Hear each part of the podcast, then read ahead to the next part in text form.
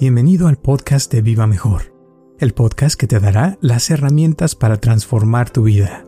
Lo que estás diciendo es que uno realmente no importa, o sea, que se que podría clavarse en el pasado y tratar de hacer todo lo que el, como el psicoanálisis, como dices todo y ver que por qué le salen las cosas, o puede nada más eh, enfrentar lo que le está molestando y crecer a cierto punto que lo pueda tolerar y ya no le moleste y entonces se libera de eso y sin necesidad de haberlo repasado o por qué o aquello, sino que es como enfocarse en el presente, en lograr un, un cambio en el presente, de que la persona realmente pueda estar feliz y que no le afecten las cosas que le digan o, o, lo que esté pasando en el medio ambiente, sino que pueda mantenerse como estable, ¿no? Emocionalmente, eh, que pueda tener cierto control sobre su concentración, aunque haya mucho ruido, y que pueda estar eh, trabajando en una actividad, digamos, que, que se pueda mantener en lo mismo, lo mismo, lo mismo y que no se distraiga fácilmente, ¿no? Yo, Roberto Aceves y Carlos González Hernández, desde 1993 hemos estado ayudando a la comunidad de habla hispana a vivir mejor. El día de hoy te traemos el tema de trabajo en tu lado oscuro. Sí, entonces el chiste como lo puede uno practicar por uno mismo no es, no es con insultos, pero es, por ejemplo, si me molesta el ruido, me voy a a una, una, calle o cerca del freeway, un lugar donde haya mucho ruido, ¿verdad? De tráfico.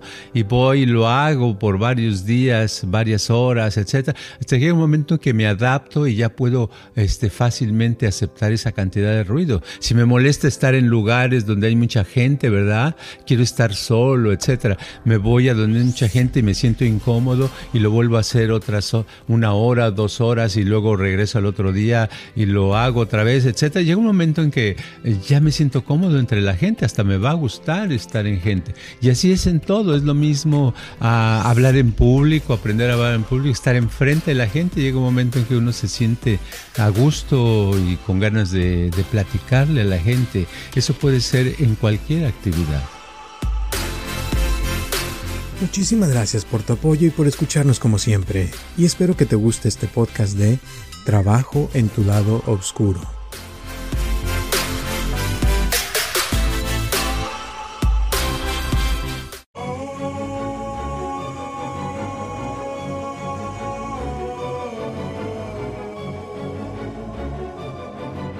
Hola a todos, les habla Roberto Aceves y estamos comenzando un episodio más de Viva Mejor y tengo aquí a mi lado a Carlos González. ¿Cómo estás, Carlos?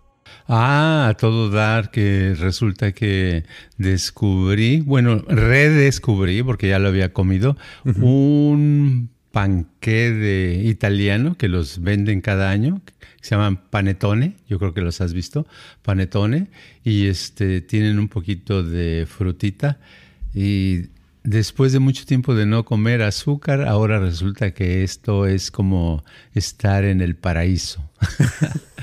Qué rico. sí. Nice. ¿Y esos nada más se venden en estas temporadas de navideñas o no? Sí, en Costco se retacan de eso. Y son unas, vienen empaquetados y duran mucho, no se tienen que refrigerar ni nada. Duran, te puede durar semanas si es que la persona no se lo come antes. Pero es de este tamaño. Hay de este tamaño y hay chiquitos. Y tienen pedacitos de de, de cranberries de, y de otras dos frutitas, chiquitos, nada más, pero es un sabor eh, a naranja muy suavecito, muy bueno del panqueque. Mm, ¿Ah? Ya se antojo, se Sí. bueno, pues te cuento, este, ahorita les voy a leer un comentario que nos llegó muy padre esta semana, que creo que puede ser buen tema para el día de hoy. Eh, es una persona que nos escucha en, en Spotify, creo. Dice, buscando un podcast que hablara de chakras, los encontré en Spotify. Después de los primeros 10 minutos me sentí conectado con ustedes. Me tomó tres meses, dos semanas para escuchar todos sus podcasts. Eh, ocho, ah, ocho, días de la semana, 40 semanas, algo así. Eh, me ayudan a concentrarme, trabajo más relajado. Gracias por sus enseñanzas. Y dice, y tengo una petición podrían hacer un programa acerca de shadow work. Dice, mi esposa eh, dice que necesito trabajar en mí, que me ponga enfrente a un espejo y me analice. Me casé con una Virgo. Así dice. Ah, ok. ok, está bien. Entonces, ¿es lo que quieres uh, analizarse? Quiere conocerse más. Sí, le estuve leyendo del shadow work. Em, es, es, algo, es un, ya sabes que has hablado de Carl Jung en el pasado, que es un psicólogo, y él hablaba de que tenemos una parte de nosotros que es oscura, que es como si fuera una sombra. Entonces, trabajar shadow work es como trabajar en esa sombra, en esa parte oscura de uno que se supone que es como la parte negativa que que es la parte que reacciona, ¿verdad?, de la mente cuando alguien se prende así de la nada o, o que te molesta algo que, que, te causa reacción. Y es ver por qué te causa reacción. Y según Jung, o sea, se dividía la mente en diferentes partes y que hay una parte infantil, hay otra parte que tiene que ver con el alma y este, hay diferentes cosas que él habla, que otra parte es femenina y cosas así.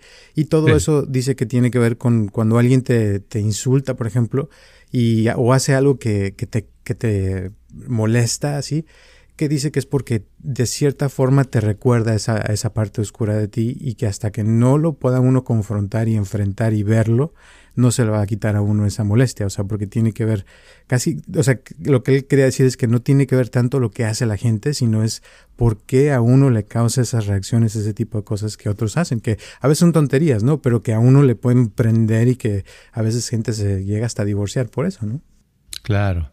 Sí, los psicoanalistas son muy complicados. Este, tienen unas teorías tremendas. ¿Sabías tú que que se dice que Sigmund Freud, creo que él mismo lo dijo, no sé si él lo dijo, pero este, de todos los casos que trató y toda la teoría, él es el que inventó la, el psicoanálisis, no, creo que nada más hubo un caso que, que lo pudo curar ¿verdad? Que lo pudo curar. Y ese caso lo hizo usando una técnica que no es la del psicoanálisis.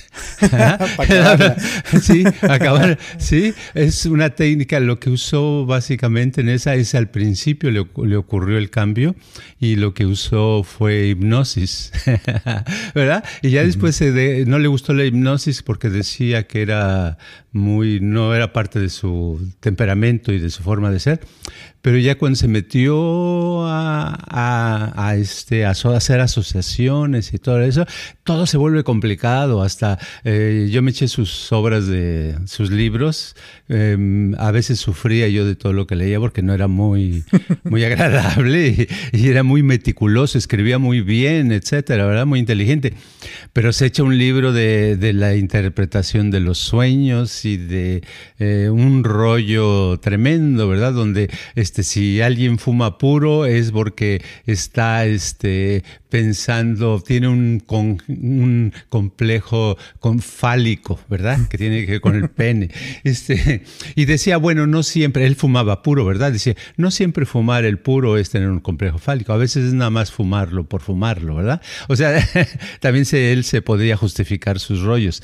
Pero lo que quiero decir es que esto de del, del shadow work eh, está bien, pero pienso que en el, en el concepto psicoanalítico está un poquito más complicada la situación de la persona de por qué está así. Eh, y estaba confundiendo al principio shadow work con shadow ban, ¿no? Que, es cuando en, eh, en, los medios de comunicación de sociales te, te hacen shadow ban, este que te cortan y ya no dejan que pasen tus, tus, tus posts muy seguido, ¿verdad? Creo que así le llaman, ¿no? Bueno, pero en Shadow Work, en Shadow Work, este, yo pienso que la persona lo que está pidiendo está muy bien, pero más bien yo quería que le diéramos un poquito más allá de hacer shadow work, no es de ponerse enfrente del espejo, no es de ver por qué reacciona de esa manera, porque entonces se va a meter a, a psicoanalizarse y el psicoanalizarse Créanme que yo he conocido gentes que han durado 20, 30 años y que todavía están diciendo que están en el proceso de que un día van a poderse liberar de algo, ¿verdad? Porque es, no es la solución, no es la solución.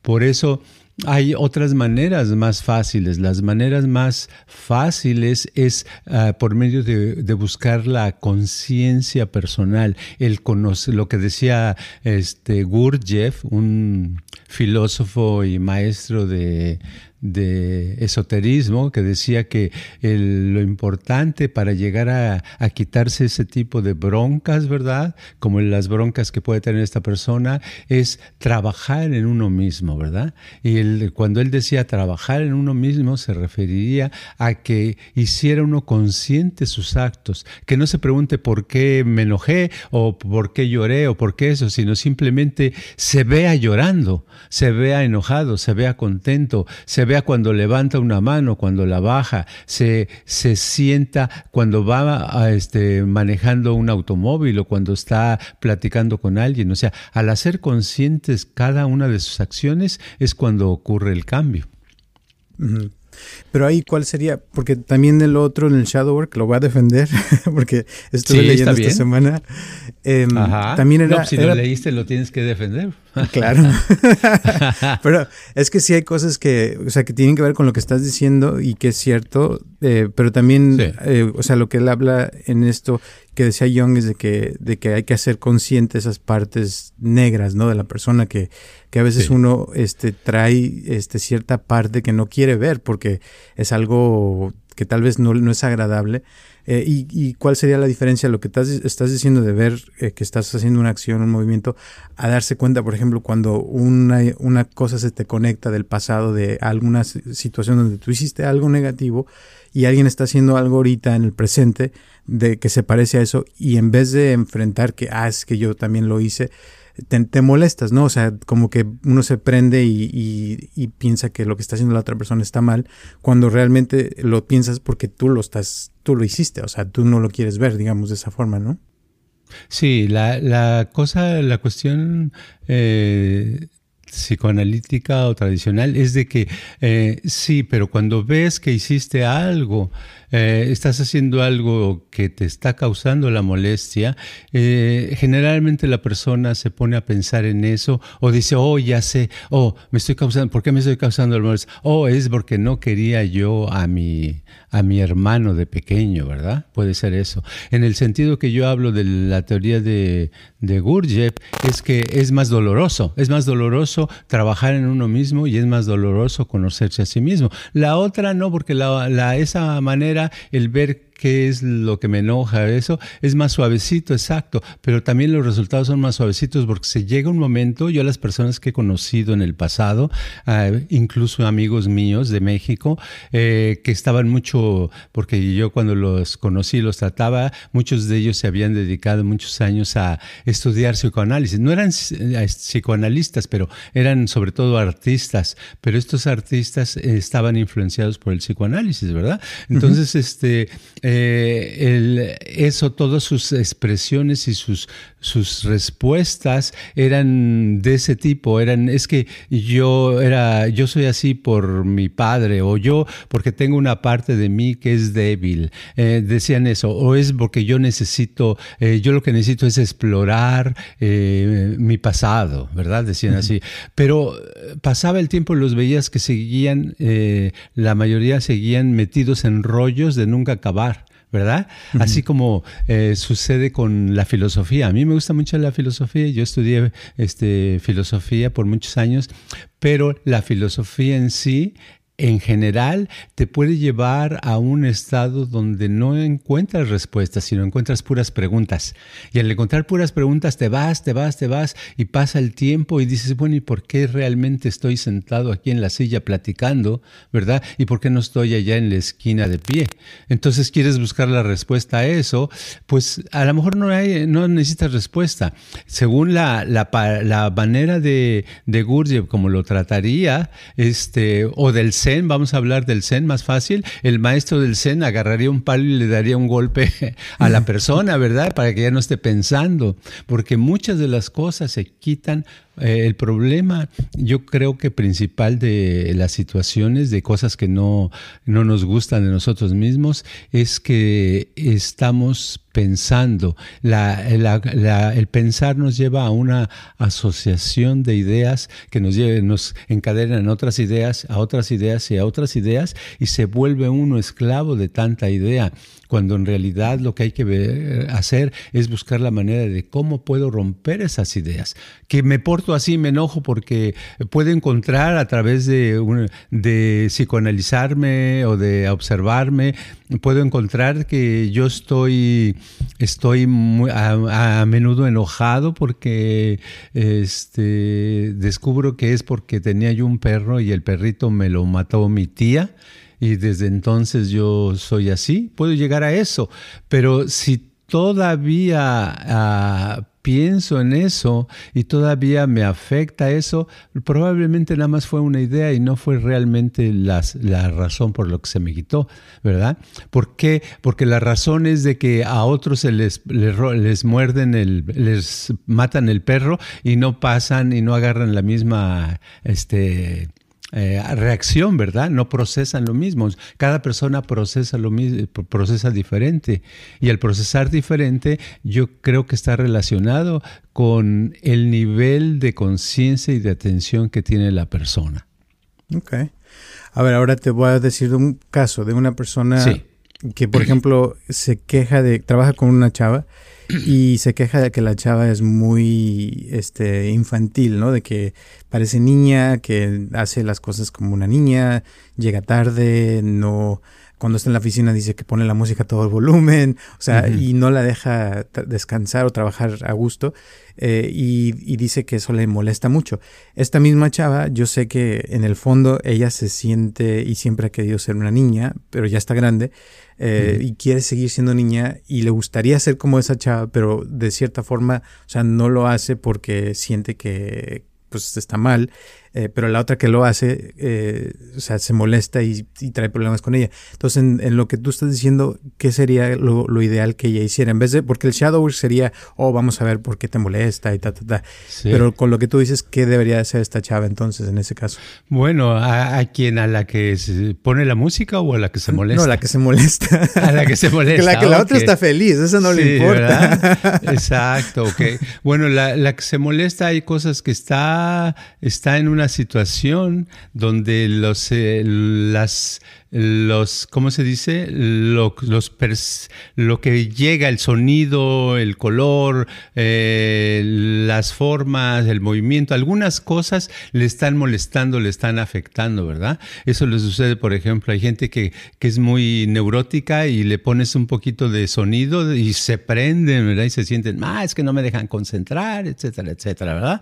Y otros, este, podemos trabajar en el ruido más grande, ¿verdad? Eso yo lo aprendí de la teoría de Gurdjieff, por ejemplo, que él decía que se iba a los lugares más este, horribles, donde había ruido y había camiones, etcétera, y ahí podía hacer a ponerse a concentrar, ¿verdad? Entonces yo, yo lo he aplicado en el pasado y visto que es muy padre, llega un momento en que nada no te afecta si hay ruido o no hay ruido, si estás solo, ¿verdad? Hay otros que necesitan para hacer algo, dicen, oh, hay gente que dice, no, yo quiero escribir una gran novela, ¿verdad? Pero si alguien mueve una, hace un ruidito y dicen, ah, me desconcentré, otro día será porque ya no, ya no, ya no tengo ya no tengo la inspiración.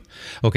Entonces, volviendo al caso de esta, de esta persona, ¿qué yo que haría? Yo lo que haría es que es pedirle a la otra, por favor, que si le pone el ruido más fuerte, un poquito más fuerte, ¿verdad? Que la moleste más, que la moleste más, hasta que llegue un momento que su, su estado de, de, aceptación del ruido aumente. Y ya después que le ponga al volumen que estaba antes, ¿verdad? Y a lo mejor el otro ya va a decir, ah, mira, no es tan desagradable, ¿verdad? Porque lo que siempre es, es cuestión de, de, sintonizar. Tú imagínate a los tantos trabajadores. La otra vez estaba por la calle donde está mi oficina, estaba, o en la avenida estaba arreglando la calle y un cuate con un taladro. Imagínate el pobre cómo estará, cómo estaría si le molestara el ruido, ¿verdad? Ya se hubiera muerto, ¿verdad? Porque él está junto aquí, junto al taladro y sus manos están temblando, no sé cuántas veces, cuántos miles de veces tiemblan en el tiempo, en un día que está trabajando con eso. Es un ruido tremendo. Y claro, volteas y dices, ay, qué ruido, ¿verdad? Pero ya la media hora que lo escuchas, dices, ¿cuál ruido, verdad? Si alguien te dice, oye, ya escuchó el ruido del taladro, o todavía siguen trabajando, ya te acostumbraste. Entonces es raro que si a una persona le pone mucho ruido y le está molestando, que no se acostumbre, no se adapta. Entonces tiene un problema de adaptación. Yo diría, tienes una bronca de adaptación, no es el ruido que te hace, no es que la otra persona deba de, poner. Y lo mejor es aumentar, aumentar, eh, pedir que por favor le pongan unas 10 bocinas fuertes hasta que aguante eso.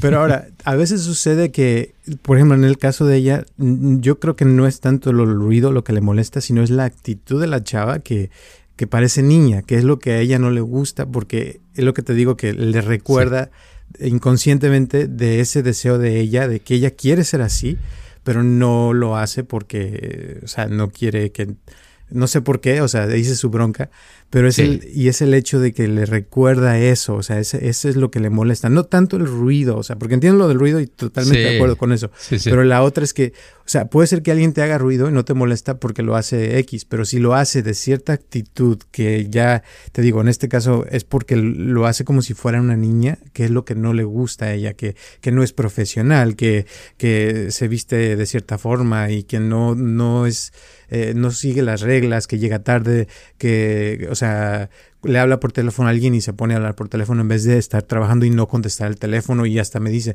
es que cómo es posible, imagínate que le habla a alguien y le contesta el teléfono en el trabajo, o sea, como que eso no le gusta, pues. Claro, sí, sí, este, pero de todos modos ella es la de las broncas, ¿no? la otra, ¿no? Porque la otra se la pasa bien, ¿verdad? Exacto. sí, le puede recordar, ella puede querer ser niña, pero mm, puede recordar cuando era niña o puede querer ser niña y no poder ser niña y puede que no pueda esto y no pueda el otro y que la otra, como tú dices, le esté reactivando cosas que a ella le gustaría hacer. Pero el problema es ella, el problema es su tolerancia en todos los sentidos, porque si, si uno tolera el presente como está, llega un punto en que, óyeme, este, no sé si, si tú has manejado en la Ciudad de México, pero... Eh, bueno, y ahorita yo creo que yo no podría manejar, ¿eh? porque ya es exagerado el tráfico. Pero por lo menos cuando había, cuando había 20 millones de habitantes, ¿verdad? Era mucho tráfico, manejabas, llegabas a tu destino cansado por el smog, por el ruido, porque todos los claxons nos tocan, no, es, no hay orden, ¿verdad? Porque en el semáforo, si se descompone el semáforo, nadie todos pasan al mismo tiempo y les vale y ahí se quedan atascados, ¿verdad? No dicen primero pasan a la derecha y dicen, no, ¿verdad? Entonces, toda esa confusión cuando manejas allí te, te afecta. Pero si tú le preguntas a cualquier persona de México que lleve años viviendo ahí, este, ¿qué tal vives en México? Ah, pues más o menos bien. Vamos a hacer que una persona que tiene su trabajo o que gana suficiente para pagar su renta y comer, te va a decir eso, te va a decir, oh, pues está bien. Entonces dices, ¿cómo si hay tanto ruido, tanto eso? te digo, es la tolerancia, porque llega un momento que aprende la tolerancia. Yo lo que digo es que esta mujer lo que necesita, si es que es mujer, ¿verdad? Es mujer, necesita, eh, sí, necesita unos añitos, no sé cuánto tiempo de estar eh, viviendo y, dar las gracias que alguien le puso en el camino, le pusieron a alguien que se comporta como niña, que hace escándalo, que habla por teléfono, que interrumpe, para darle la oportunidad de que ella aprenda a tolerar ese tipo de personas y a pesar de eso pueda llevar una vida bonita. ¿Ah? Y claro, entonces, no me pagaría por eso, ¿verdad? a lo mejor me lamenta y se va corriendo, pero esa es una solución. Claro. Entonces, lo que estás diciendo es que uno realmente no importa, o sea, que se que podría clavarse en el pasado y tratar de hacer todo lo que el, como el psicoanálisis, como dices todo y ver que por qué le salen las cosas, o puede nada más eh, enfrentar lo que le está molestando y crecer a cierto punto que lo pueda tolerar y ya no le moleste y entonces se libera de eso y sin necesidad de haberlo repasado o por qué o aquello, sino que es como enfocarse en el presente, en lograr un, un cambio en el presente de que la persona realmente pueda estar feliz y que no le afecten las cosas que le digan o, o, lo que esté pasando en el medio ambiente, sino que pueda mantenerse como estable, ¿no? Emocionalmente, eh, que pueda tener cierto control sobre su concentración, aunque haya mucho ruido, y que pueda estar eh, trabajando en una actividad, digamos, que, que se pueda mantener en lo mismo, lo mismo, lo mismo y que no se distraiga fácilmente, ¿no?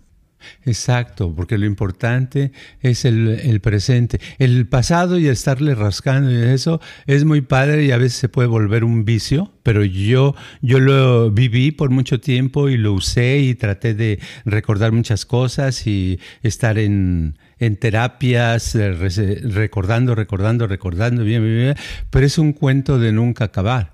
Pero en cambio, la, cuando yo conocí el, el, el Zen, que fue en 1970, este, algo que al momento me quedó y me fue muy doloroso es que el, maestro Zen, este maestro japonés, este, nunca te decía nada, nunca te corregía nada y nada más te podía que estuvieras inmóvil. Cuesta mucho trabajo pensar que eso te puede ayudar, pero con el tiempo te das cuenta de que si meditas, por ejemplo, llega un momento que tu tolerancia aumenta muchas cosas y cuando aumenta tu tolerancia suceden los cambios. Te puedo poner un ejemplo de los de hace muchos años de un señor en México que tuve, un, un, estudiante. Era un señor, yo tenía que tenía yo veintitantos años y este señor tendría unos cincuenta, cincuenta y tantos y era gordito, de traje, etcétera, muy buenos modales, creo que era un ingeniero, y iba a un curso que yo estaba dando de, cómo estar en el presente precisamente. Y este y entonces lo senté frente de mí enfrente de los demás y le dije podemos me, ayudas a hacer una práctica pero a lo mejor eh, hay reacciones desagradables pero si lo seguimos haciendo llega un momento que se puede quitar está bien Sí, está bien, él no sabía qué es. Entonces le, digo y le agarro su, traía un peluca, lo que se llama un bisoñé, ¿verdad? Era calvo y traía aquí, pues, le digo, fuera máscaras, ¿verdad? Se paró, se prendió, se enojó, me gritó, me dijo, pa, pa, pa. Le digo, ok, vamos a repetirlo otra vez, ¿verdad? Y se lo puso otra vez. Se lo puso, le digo, ok, no, no hay problema. Y otra vez, fuera máscaras. Se lo quité y se enojó y se enojó y ta, ta, ta. Bueno, este, se llevó varias horas. Ese día fue una 50 eh, minutos, lo que sea, que se sentía bien. Y al otro día le digo, vamos a probar a ver si ya se quitó eso.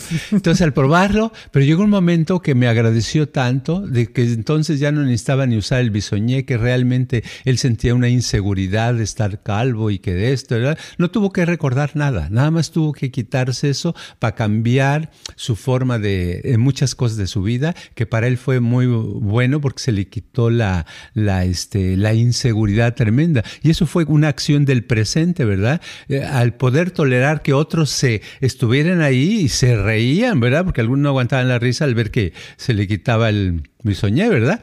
Pero llegó un momento en que hasta él lo tomó de buen humor y se le quitó. Así de importante es el presente y la tolerancia al presente, al ruido, al olor, al calor, etcétera. Exacto. Ahora, precaución, esto es un ejercicio que se hizo eh, bajo mucho oh, control de cierta forma, porque si lo practican así nada más, pueden que les partan su madre por ahí. Eh, lo vimos en un curso, ¿te acuerdas? sí, claro, por eso lo digo. Que pusimos y unos correteándose a otros para golpearlos, ¿verdad? Y una señora me siguió con una silla, ¿te acuerdas? Que quería agarrar a golpes. Entonces, por eso hay que hacerlo de una forma con mucho control, mucho cuidado, en un lugar seguro. Y o no hacerlo. O no hacerlo, mejor hacerlo hasta que... es que es doloroso para muchos y, esa vez, o sea, yo dije unas palabras que mm, para mí no eran nada del otro mundo, pero para la persona que se lo dije, o sea, fue así como el bisoñé que dices, y es que se prende la persona, y eso es lo que, de lo que hablaba Carl Jung, ¿no? De que hay una parte donde de repente sale como un animal. Pero lo que tú dices es que es como enfrentarlo y ponerse uno en situaciones que, que te molesten hasta que ya no te molesten. Y es difícil porque a veces, o sea, son cosas que, que, uno trae ya bien marcadas. Por ejemplo, si alguien te dice chingas a tu madre, o sea, ya los mexicanos tenemos esa onda de que ya se prende. te prendes, ¿no? Y, y es algo muy interno.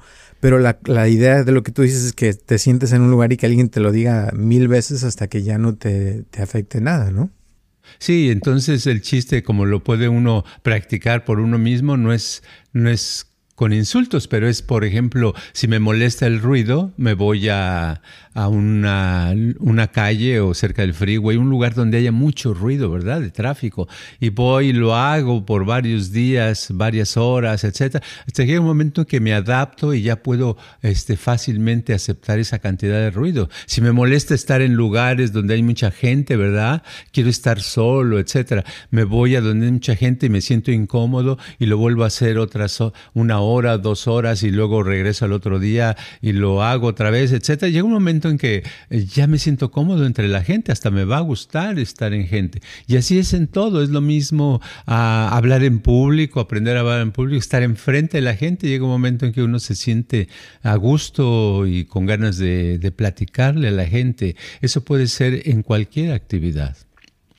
Ahora, pero a esto se necesita mucho interés, muchas ganas, porque yo lo que pienso y por lo que he visto es de que la gran mayoría no quiere enfrentar el dolor, no le gusta eh, y está muy a gusto en su forma de ser, en su zona de confort y esto que estamos hablando es como romper esa zona de confort y hacer cosas que están fuera de lo, de lo cotidiano para uno y por eso mucha gente no lo haría. Entonces, ¿hay algo que podrías decirle a la gente para que se animen, digamos?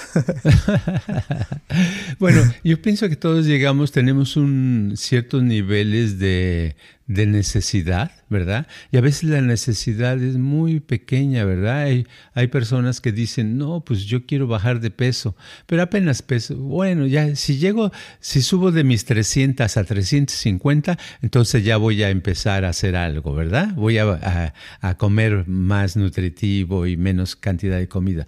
Otros no, otros apenas suben 10 libras y pesan, por decir algo, si es una mujer, pesa 110 libras o 120 y dice, eh, normalmente y ahora pesa 125, dice, ah, caray, ya subí casi 10 libras, yo no puedo. Hoy, desde hoy mismo, me voy a, salir a, a correr o a caminar. Y esa noche se pone a correr y lo sigue haciendo porque su nivel de necesidad ya le está diciendo hazlo ya.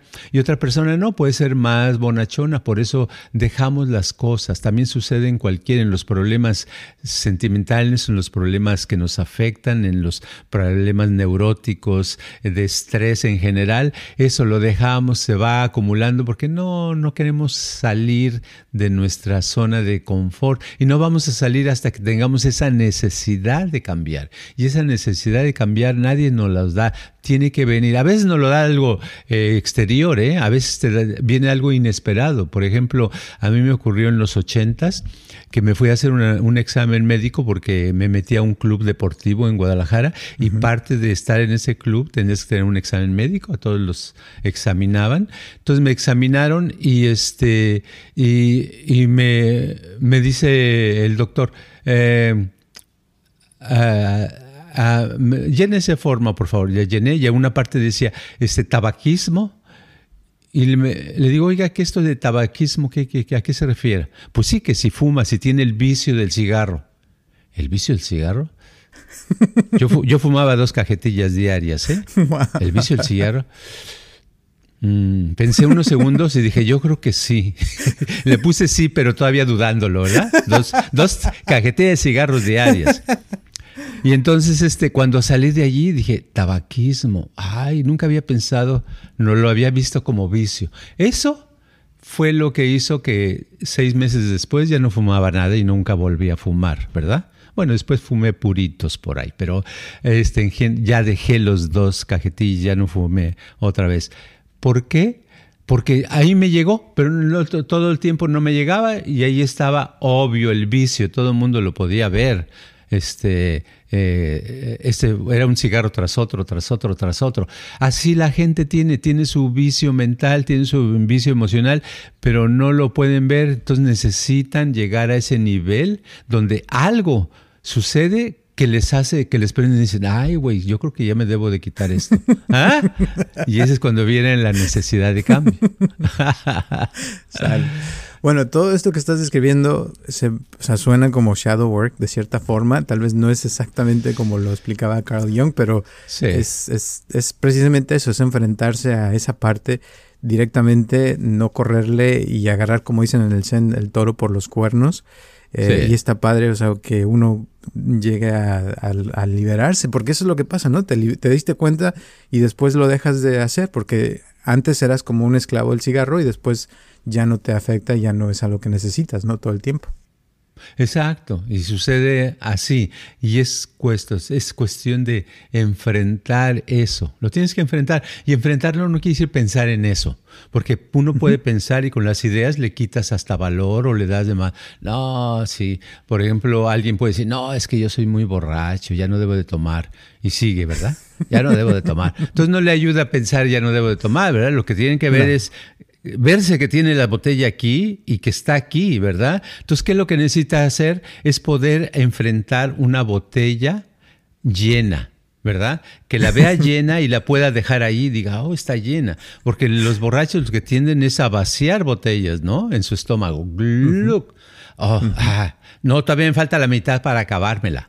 ¿verdad? Ya se la acabaron. Entonces viene la otra. Las vacías ya no las quieren pero, pero no pueden ver botellas llenas. Entonces tienen que aprender a ver las botellas llenas y cuando puedan ver las botellas llenas, adiós vicio, ¿verdad? Y más allá es poderla ver y no sentir el deseo de, de agarrarla, de, de, tomársela, ¿no? Que la pueda ver nada más ahí, que no sienta nada. O sea, que no haya ninguna sensación. Es, es tolerarla, sí. Tolerarla. tolerarla. Ahí está la botella, está llena y puede seguir llena hoy, mañana, pasado. No me afecta, no, no tengo esa compulsión o esa necesidad de, de vaciarla en mi, en mi estómago, ¿verdad? Sí, Porque es básicamente lo que le hacen. Y pueden buscar eh, que si mi mamá me pegaba de niño, que si porque mi papá era borracho y toda la psicoanálisis análisis que quieran y no les va a quitar el vicio. Tienen, lo único que tienen que hacer es aprender a ver las botellas de licor llenas y poderlas dejar ahí donde están, de adorno, ¿verdad? Oye, mire, está llena y está tapada, ¿qué tal, eh? Eso ya es un gran avance, ¿no? Y lo mismo se aplica en cualquier adicción, ¿no? El cualquier adicto al sexo, poder ver ahí una persona y no que no se te antoje, que no, no, quieras este, tocarle a nadie, o si es alguna otra adicción al, al, apostar, por ejemplo, ir a un casino y no tener la necesidad de estar poniendo el dinero ahí o cosas así, ¿no? Exacto. Sí, así es. Así Perfecto. ¿Algunas últimas palabras antes de terminar el día de hoy? Que la clave está simplemente eh, practicar en qué es lo que me afecta y entonces hacer, estar enfrente de esos lo más tiempo posible sin, sin, decir, ay, es que esto afecta, esto es horrible, no darle adjetivos, calificar eso, sino ver, es, es, una situación, te afecta y estás, puedes estar enfrente cómodamente hasta que no te afecte. Perfecto. Muchísimas gracias. Gracias por estar aquí. Recuerden que estamos aquí todos los martes a las 9 de la mañana en cualquiera de las plataformas donde escuchan sus podcasts. Estamos también en YouTube. Así es que les encargamos que nos dejen sus comentarios o su like. Eso nos encanta para saber si les gustó, qué piensan, cuáles son sus, sus opiniones de esto, sus preguntas también. Si tienen alguna pregunta, con todo gusto se las podemos contestar. Gracias también a las personas que nos han estado donando. Les mandamos un abrazo y a las personas que nos han estado escuchando por más de cuatro años. Gracias, gracias, gracias. Y gracias a la persona también que nos escuchó en, ¿qué dijimos? Tres meses y ocho semanas, algo así. Gracias, gracias, gracias, porque eso nos, nos, nos encanta que estén ahí, que para, para eso estamos haciendo este podcast. Y nos vemos hasta el próximo martes. Chao.